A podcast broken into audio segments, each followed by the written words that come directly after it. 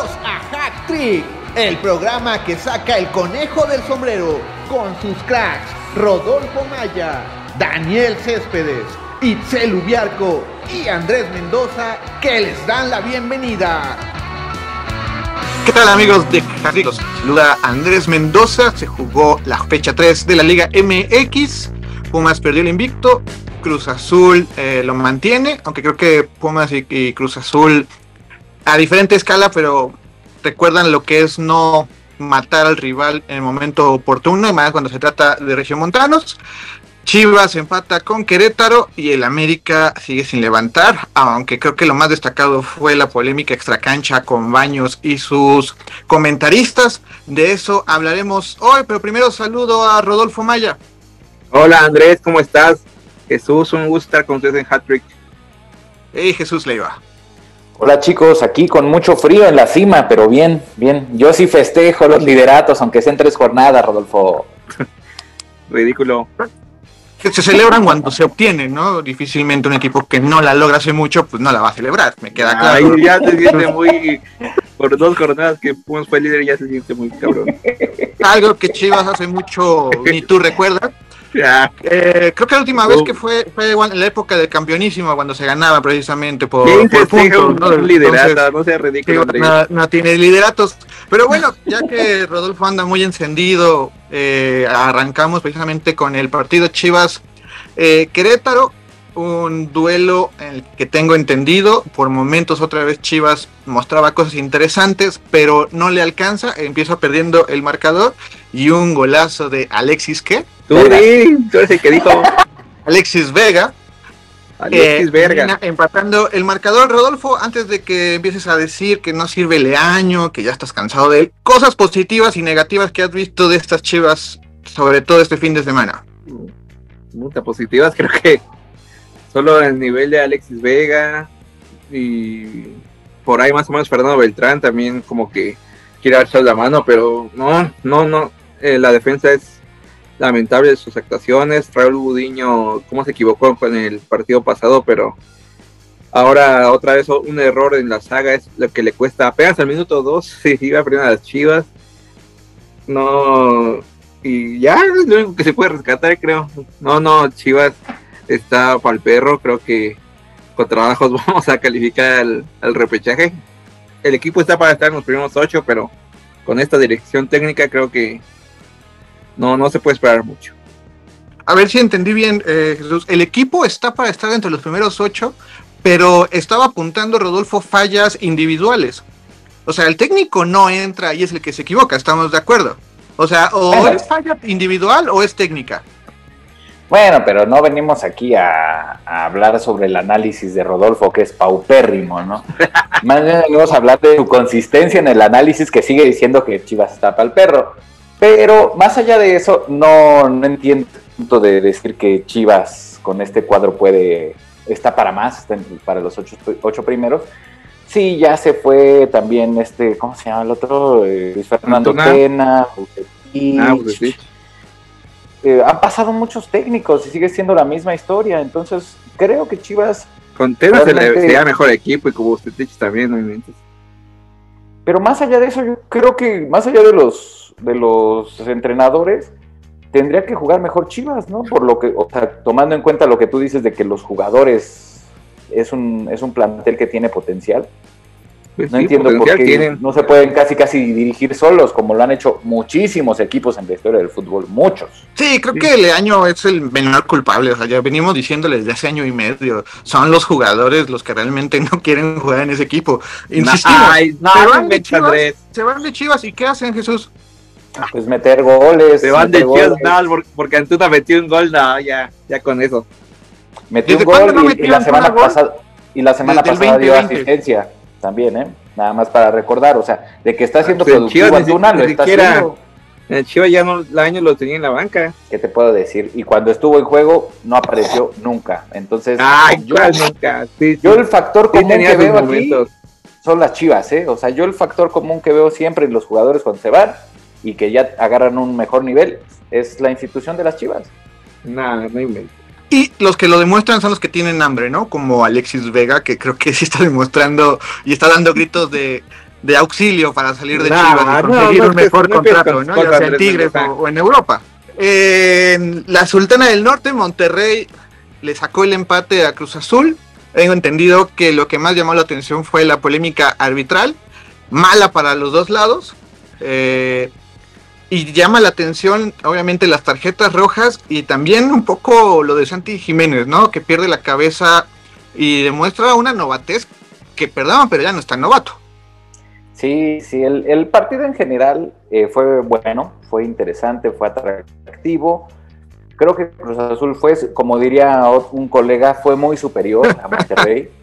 y, y- y creo que este, este marcador eh, vela un poco la situación del Monterrey. ¿eh? Lo de Monterrey sí es de preocuparse. Más o menos 75 minutos no hizo absolutamente nada, eh, no propuso nada, inclusive estando en su casa. Cruz Azul cometió el error que viene llevando desde hace algunos meses, pero que esa forma de jugar también le dio el campeonato, que es consigue el marcador al medio tiempo, a los 60 minutos y échate para atrás. Ahora no le funcionó Reynoso y ni modo, así como algunas, algunas muchas veces le ha funcionado la escuadra azul, ahora no, no tuvo la fortuna ni los argumentos futbolísticos para, para guardar ese marcador. Es cuestión de, de que pues, busquemos soluciones. Aparentemente ya viene una solución que es el refuerzo eh, que proviene del Granada, porque la, la línea defensiva, como ellos mismos lo dijeron, se están volviendo viejos. Entonces, al momento en el que metes para tranquilizar el resultado y para amarrarlo al Quick Mendoza y al Shaggy Martínez como tus piezas clave, pues ahí vemos que a Cruz Azul le Piezas falta, clave. un, le falta un poco de jugadores en esa zona.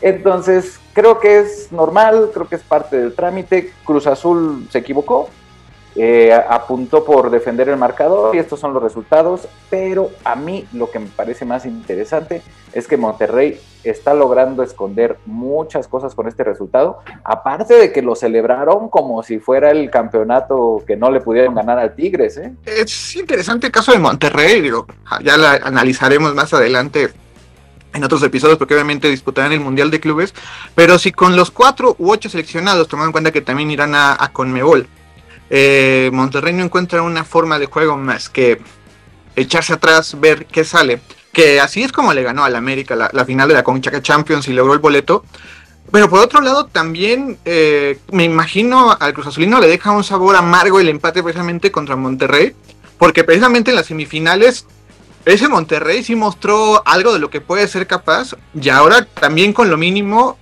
en cinco minutos le, saca el empate. Creo que sí deja ese sabor agrio, ¿no? Por, porque el Monterrey no hizo nada para conseguirlo y lo encontró. Creo que empieza a calentar el asunto con el Monterrey, ¿eh? Y proviene de, de otros duelos anteriores en los que Cruz Azul me parece que le ganó dos semifinales o en liguilla le ganó dos veces, a una copa y una semifinal. O sea, ya se empieza, ya el aficionado azul creo que ya lo empieza a percibir como una rivalidad interesante. Y, pero, a final de cuentas creo que no pasa nada. O sea, realmente en, en resumen, de los 90 minutos Cruz Azul jugó bien, por lo menos 60 minutos. Y entendemos que es un trámite. Cruz Azul cambió 13 jugadores de su plantilla. Es, me parece normal y me parece algo natural que sucedan estos accidentes. El asunto es que Reynoso tiene que trabajar lo suficiente para que cada vez sean menos y no regresen estos asuntos de las Cruz Azuleadas. Y también lo que menciona Cruz Azul, Monterrey, creo que también se suma ya a ese pique que buscan Ciudad de México, Monterrey, haciendo ya a un lado un poco el pique que antes era Ciudad de México, eh, Guadalajara, por obvias razones, ya Rodolfo sabe cuáles son. Eh, se da el, el duelo Pumas Tigres, que ocurrió algo, a mi parecer, que ya también lo, lo había dicho aquí hace dos semanas. Eh, Pumas regresó a jugar a las 12 del día y se mostró lo difícil que es hasta para ellos como locales aguantar el ritmo lo, los 90 minutos. El segundo tiempo se vinieron hacia abajo físicamente y un Tigres con lo mismo del primer tiempo le alcanzó para en los últimos minutos darle la vuelta al marcador sin hacer eh, una oda otra vez al, al bueno o mal arbitraje. Creo que Tigres sí merece la, la, victoria porque al fin y al cabo durante el segundo tiempo lo buscó y Pumas dejó de intentar algo que en los dos primeros partidos había hecho, que era atacar y conseguir goles. Aquí realmente cuando hizo uno fue cuando por fin pierde. Eh, no sé si sea para alarmar, al fin y al cabo, como lo ha venido diciendo Rodolfo, es la jornada 3 y cayó al tercer lugar. Creo que es un buen eh, parámetro para que Pumas recuerde qué tan, qué tan limitada es su plantilla y que los puestos a los que aspira es del 12 al 8, del 12 al 5, no del 1 al 4. No creo que sea para hacer tanto drama, ¿eh, Andrés?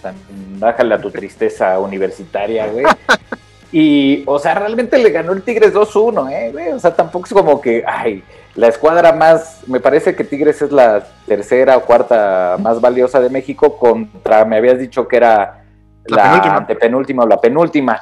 Caray, una diferencia de un gol tampoco hace nada, ¿eh? O sea, que se relajen un chingo también los de Tigres. No, pero, pero es precisamente eso, ¿no? El recordar que pues realmente no tienes al Scratch de oro como lo estuvieron vendiendo las primeras dos jornadas. o sea, sí te ayuda para tener una realidad.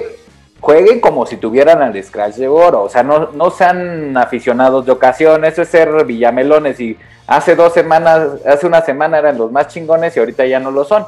No, Pumas tiene con qué competir. El, el proyecto, ya lo, ya lo platicamos las veces pasadas, que ya está mejor establecido, que ya tiene un poquito más de forma, que ya en el campo se refleja, eh, también con las personas que tienen como Lilini y este Mejía Barón se refleja.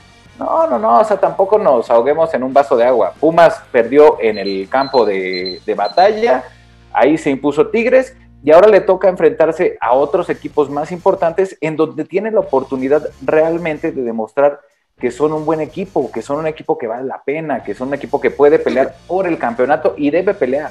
Eh, dejemos estas, estas tonterías de, aficionados como Rodolfo Maya, que se abren el paraguas terriblemente y dicen, no, no, no, Chivas está nada más para el, para el repechaje, de ahí en fuera. No, pues es la verdad, tampoco hay, hay que el, ilusiones de hay que no hay que decir mentiras. Pumas de Chivas no están para pelear el, campeonato. si se ordenan, si hacen un trabajo interesante, pueden llegar a la liguilla, pero para nada tienen con qué competir. A ver, ¿qué, aclarar, y lo hemos dicho aquí varias veces, aquí son dos torneos.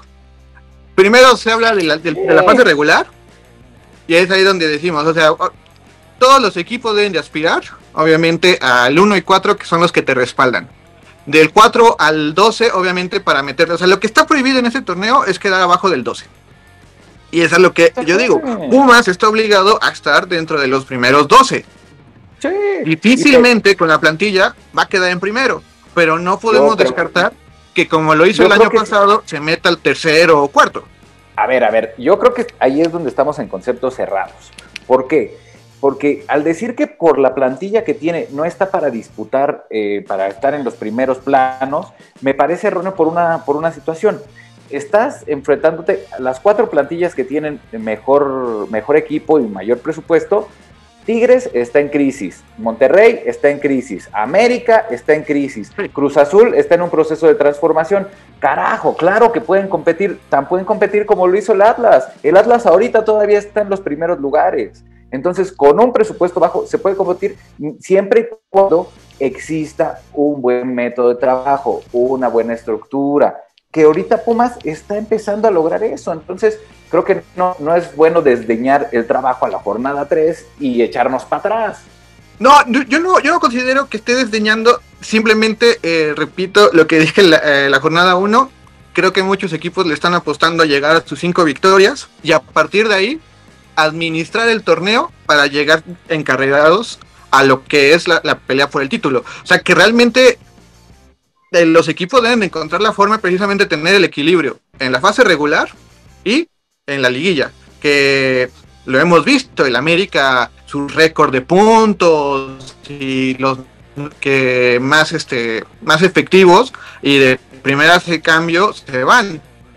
Y otros equipos como Pumas precisamente que al final echaron la carne al asador, les alcanzó para llegar a semifinales. O sea, creo que Pachuca son los que podrían en este momento encontrar ese equilibrio de saber en qué momento apretar para conseguir los puntos y en cuál momento puedes decir, ok, en la próxima jornada jugamos a las matemáticas. O sea, es buscar ese equilibrio en el cual muy poco te sirve entrar del 1 al 4 en ocasiones más que la, de recibir el torneo, pero te queda clarísimo que ya cualquiera, y siempre ha sido, cualquiera que llegue a la liguilla puede ser campeón.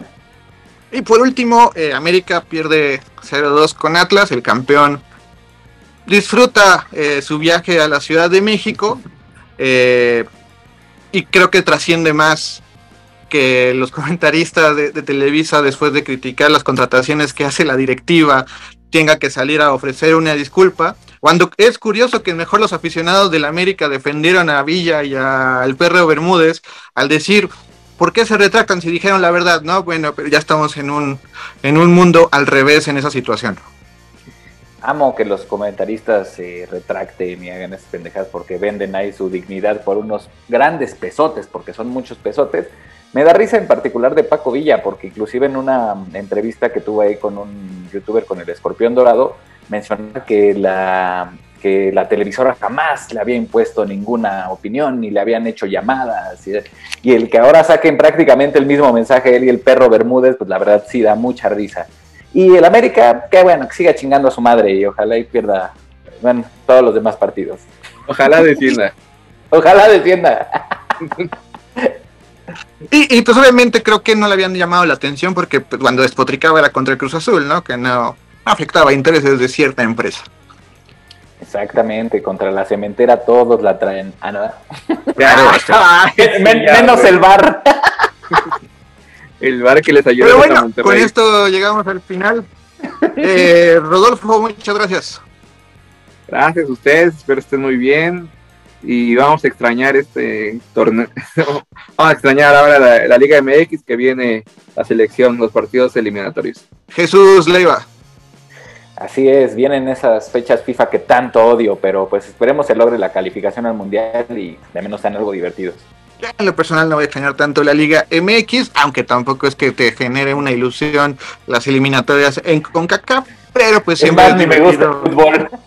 Tronarse los, los dedos eh, en la cuestión de, la selección mexicana que considero están haciendo muchísimo, muchísima tormenta en un vaso eh, en el cual México solo está a dos puntos de, de liderato, pero bueno, ya lo analizaremos y platicaremos a detalle esta semana. Yo soy Andrés Mendoza, quien le agradece su atención y lo espera aquí en la próxima emisión. Adiós. Adiós. El conejo puede regresar al sombrero. Los esperamos la próxima semana para hacer otro hat trick.